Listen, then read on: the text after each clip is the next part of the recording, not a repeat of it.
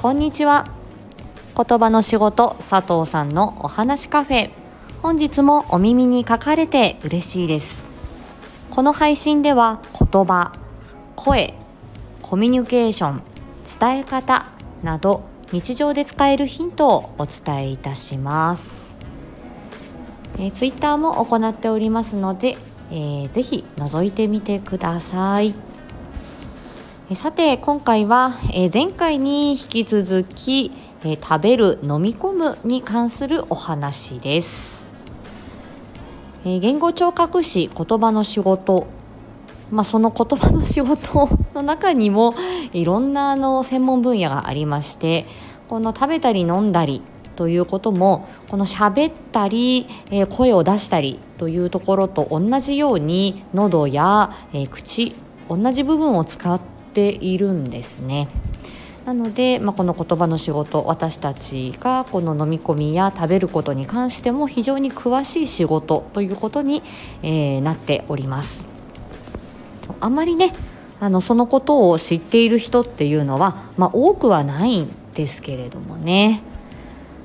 はい、特にあの救急病院ですとかリハビリテーション病院に勤務している言語聴覚士というのはえー、まあ半分もしくは半分以上の仕事の内容がこの食べる飲み込むに関することと言っても過言ではないと思います。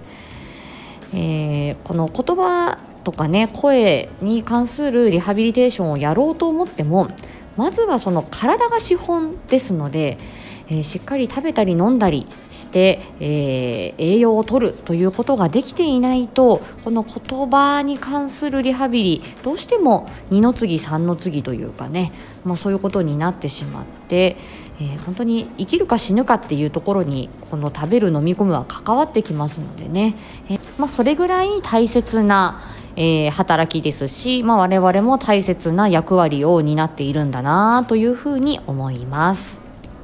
さて、えー、今回あこの、えーと、YMO のね高橋幸宏さんの訃報に際し、えーまあ、脳腫瘍で闘病されていたんだけれども、えー、誤嚥性肺炎というのが、えー、元で亡くなったという、えー、ニュースがあってで今回この話題になっております。えー、まず誤嚥性肺炎を語る前に肺炎でどうやどうしてなるの？ということをちょっとお話ししてみようと思いますが、えーと、肺の中っていうのは、えー、基本的には無菌状態なんですね。まあ、空気の中から酸素を取り込んででその酸素を、えーと、血液の中にこう、まあ、溶け込ませてそして二酸化炭素を吐き出すっていうガス交換という役割を、まあ、呼吸の中でしている臓器になります。で無菌状態の肺の中に何らかの異物が入ってそして、えー、その異物をですね追い出そうとして、えー、体が反応する、まあ、熱が出て、えー、まあ、白血球とかね、まあ、そういうのがこう、え免疫細胞が出てきてで、あの戦うっていうことですね。異物と戦う。これが炎症と言われて肺の炎症で肺炎ということになります。で主にこの炎症を起こす異物というのは細菌やウイルスなどの、まあ、病原体があるということですね。なので、まあ、風邪をひいた時に痰が出たり鼻水が出たりっていうことはあの咳が出るっていうのも同じですね。無菌状態の肺を守るためにまず鼻毛でねあのほこりとかウイルスをこし取るこのフィルターの役割を鼻がやってるんですが、まあ、そこであの鼻水が出て流し流して洗い出そうとする。でそれでもあの洗い流せなかったものは喉の辺りに行くので喉が痛くなったり、えー、咳が出たりっていうことになります。であとは痰が出る。この痰というのはあの、まあ、同じようにこの肺を守るためにあのそのウイルスやばい菌から守るためにあのこの粘液をですねこう出してで洗い流そう追い出せ追い出せっていう反応でくしゃみとか咳とかで痰もあのその戦った後のあの白血球の死骸なんかが入るとこの黄色っぽくなったり緑っぽい痰が出たりするんですけど、まあ、そういうふうにこう病原菌とか異物を追い出そう追い出そうっていう体を守る働きですねだから、うんとまあ、自衛隊みたいな感じですよね体の自衛隊が働いて働いた後に出てくるのが痰だったり鼻水だったりっていうことなんです。で、まあ、肺炎は、まあ、その自衛隊の守りもくぐり抜けて、まあ、気管支とかその奥の肺に入っていって炎症が起きたっていうことなのでなかなか大変な状況ということになります。でまあ、脳腫瘍とかねあとはがんを患ってらっしゃるとかもともと体がちょっと弱い高齢者の方とかっていうのはちょっとその免疫がちょっと落ちていたり、えー、ウイルスや細菌に対するあのまあ、その戦う自衛隊もね同じように弱っている、えー、年を取っているっていうことになりますのでその体を守るその兵隊さんたちがちょっと弱まってるところに、えー、そういうあのまあ、ウイルスや細菌が入ってくると肺炎になりやすいだから気をつけましょうねっていうことなんですね。じゃあ誤嚥性肺炎って何だろうっていうことですとまあ、あのよくイメージされるのはその食べ物を飲み誤って、えー、誤嚥すると肺炎になるっていうふうに言われますけれども、えー、そのあの誤嚥をするっていう時にちょっとその、えー、例えばあのね水滴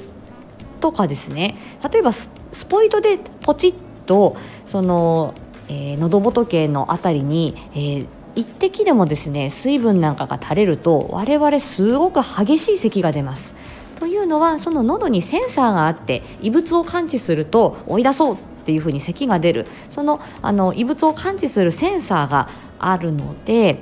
まあ、それでこうあの追い出そう追い出そうというふうにするんですけれどなので結構ねちょっとしたものでもあのそのセンサーが優秀なんで、えー、たくさんのものがあの入らなくてもですね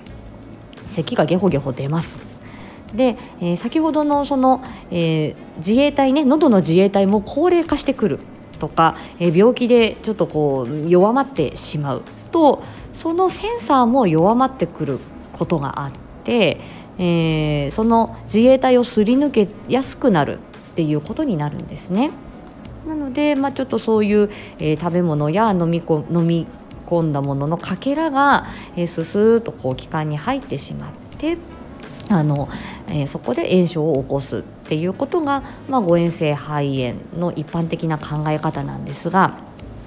えーと、意外なのは食べてない人ですね。えー、お食事してなくて例えば点滴で命をつないでいるとか、えー、鼻から管を入れて、栄養をとっている。あとは胃ろですね。胃に穴を開けてそこから栄養剤を入れている。そういう人たちは食べてないですよね。口からものを入れていない。のにもかかわらず誤嚥性肺炎になることがあります。これは細菌っていうのはお口の中にもいるんですよね。よく言うのはあの台所の、まあ、最近ずいぶん少なくなりましたが三角コーナー生ゴミを捨てるね。あの三角コーナーにいる細菌よりも我々のお口の中にいる細菌の数の方がそして種類も非常に豊富で あの細菌がいっぱい、えー、私たちのお口の中にはいるんです。でその、えーと、お口の中に、まあ、細菌がいる。いくら歯磨きしててもねこれはゼロにはならないです、えー、三角コーナーの方が綺麗なんですって。であの特にねあの入れ歯を洗わないとその細菌は増殖しますしあとはあのなんていうの歯の間のねあのよくあの糸ようじとかねデンタルフロスするようなこの歯の間に関しても汚れがつきやすい。そうすると余計ね汚れやすくなるっていうことがあるようなんですね。なのでお口の中にも普通に細菌がいる。そして唾液ですね。これあの唾が1日、えー、どれぐらい皆さん体の中で作られてると思いますか？唾液って1日にだいたい1.2から1.5リットル大きいペットボトル1本分ぐらい24時間の間に出てるんだそうです。それを、まあ、個人差はあるようなんですけどね。でそれを私たち、えー、無意識のうちにごっくんごっくん飲み込んでいるんですね。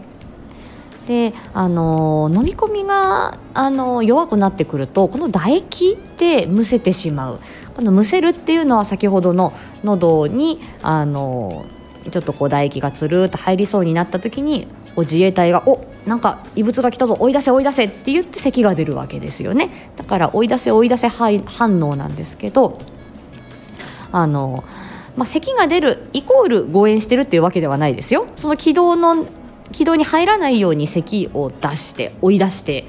えー、あのむせたけれども入ってない。セーフっていう時もあの全然ありますのでね。なのであのこの唾液がいっぱい出てくる。そして唾液はお口の中通ってもちろんお口の中に出てきますのでその汚れた唾液ばい菌細菌が入っている唾液が、えー、喉にこうとーっと入っていってそしてあの特にね眠ってる時っていうのはあのごくんと飲み込む回数がちょっと減るんですよね。健康な人たちは寝てる時も自然と飲み込みごくんごくんあの自然に起きているんですけれどもそれがどうしても飲み誤りがあのしやすい年齢になってきたりその自衛隊が、えー、その喉の自衛隊が、えー、ちょっとあの気を抜いている時間帯にそろそろそろそろっと汚れた唾液が入ったりすると追い出せないし、えー、お口の中はばい菌だらけだしつるっと肺に入ると肺炎を起こすっていうことがあります。なので誤嚥性肺炎食べていない人でもなる可能性がありますし、えー、食事をしているその食事の時にむせてなかったじゃんとかあのそんなあの激しくあの咳き込むようなことがなかったとしてもあのなることがあります。なので、えー、誤嚥性肺炎を予防するためには、まあ、よく飲み込む力をねしっかりつけましょうとかお口をお口の体操をしましょうとかいうふうに言われるんですが、えー、もぐもぐ噛んだりしっかり飲み込むその力を、え、弱めないようにするというのは大事です。が、えー、咳払いですね。この咳払いというのが先ほどから申している喉の自衛隊の部分なんですけどもの喉の自衛隊の部分吐き出す力吐き出す時にはそのセンサーがしっかり働いていることも大切ですしあの吐き出すっていう時にはうってこう声帯がしっかり閉じるっていうこととか、えー、息ですね腹筋とかこのあの息の肺活量とかねこういうような部分っていうのも関わってくるので全体的な体力を落とさないということも必要になってきます。なので、えー、この誤嚥性肺炎を予防するためには、えー、飲み込むというだけではなくて吐き出すっていうこの防御反応も、えー、弱めないようにするということが重要なんですね。そうすると、えー、いろんなこの体の、えーまあ、部分を弱らせないようにする喉とか口だけではなくて体全体を見るっていうことが、えー、この言葉の仕事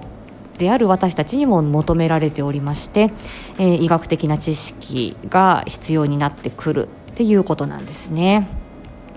で最後に、まあ、この誤嚥性肺炎だけではないですよ普通にインフルエンザとか普通の風邪をひいてとか、えー、肺炎球菌とかいろんな現象で肺炎にはなるんですけども、まあ、その誤嚥性肺炎も含んだ肺炎で、えー、どれぐらいの方が亡